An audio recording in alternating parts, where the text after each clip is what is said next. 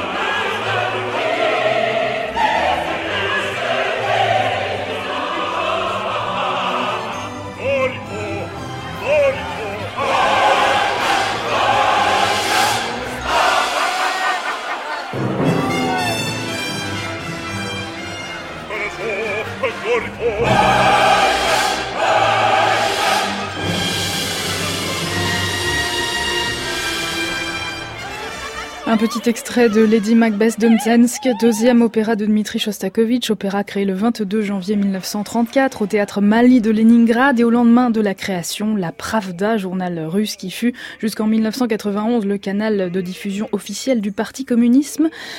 Communiste, ce journal donc titré à propos de Lady Macbeth, le chaos remplace la musique et le papier de poursuivre sur le même ton en disant l'auditeur de cet opéra se trouve d'emblée étourdi par un flot de sons intentionnellement discordants et confus. Il est difficile de suivre cette musique, il est impossible de la mémoriser. C'est vrai Aurélie qu'on se demande bien ce que Shostakovich pouvait avoir dans la tête en écrivant cet opéra. Eh bien, vous ne croyez pas si bien dire, Gabriel, car on raconte que Shostakovich avait un éclat métallique dans le cerveau. Éclat métallique qui aurait provoqué chez le compositeur des hallucinations auditives.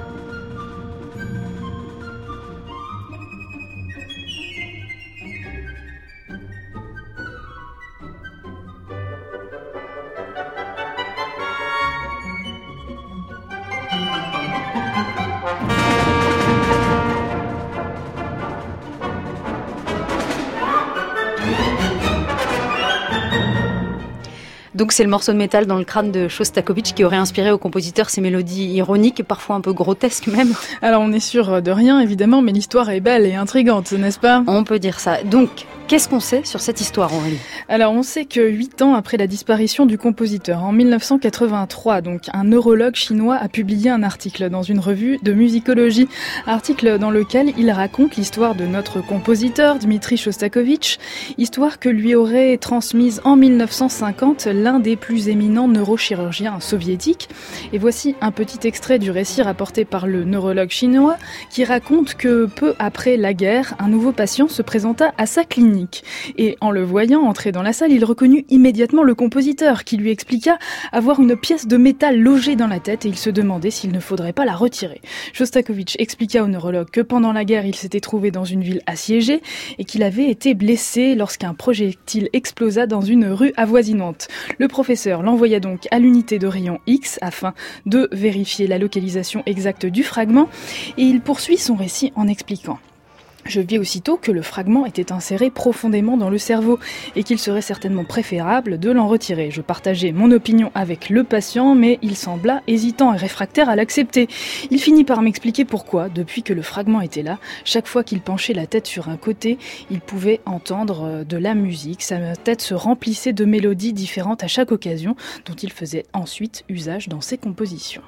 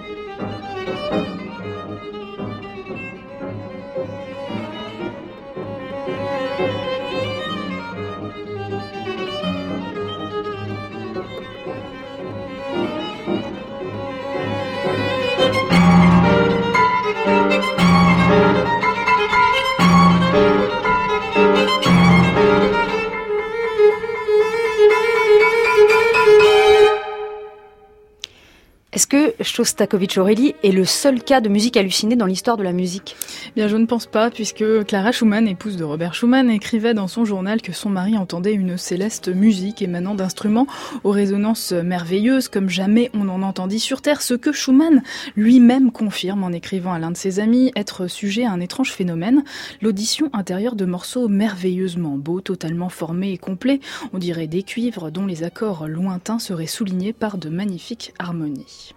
Faut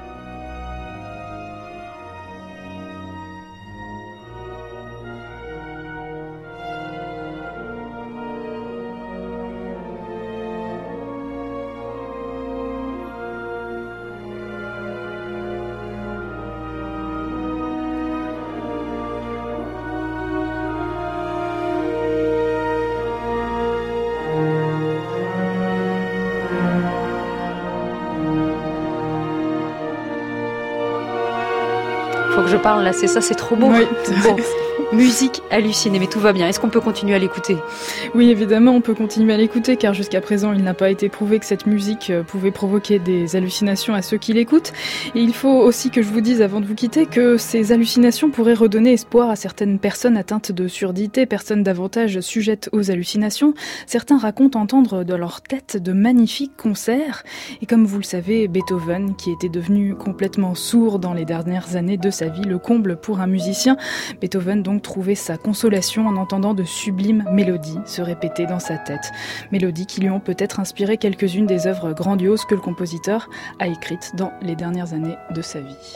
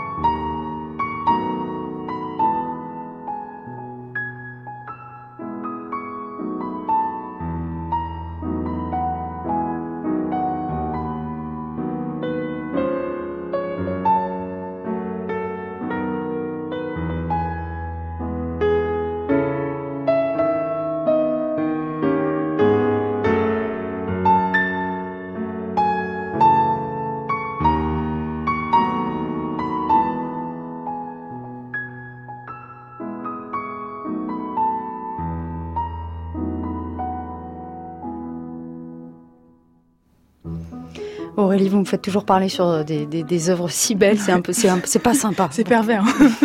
Merci en tout cas, votre chronique est à réécouter sur notre site francemusique.fr et nos auditeurs vous retrouvent demain à 14h pour le meilleur des concerts de Radio France. Je vous dis à la semaine prochaine. Et à la semaine prochaine avec grand plaisir. Bonne journée Aurélie. Bonne journée. À réécouter sur francemusique.fr.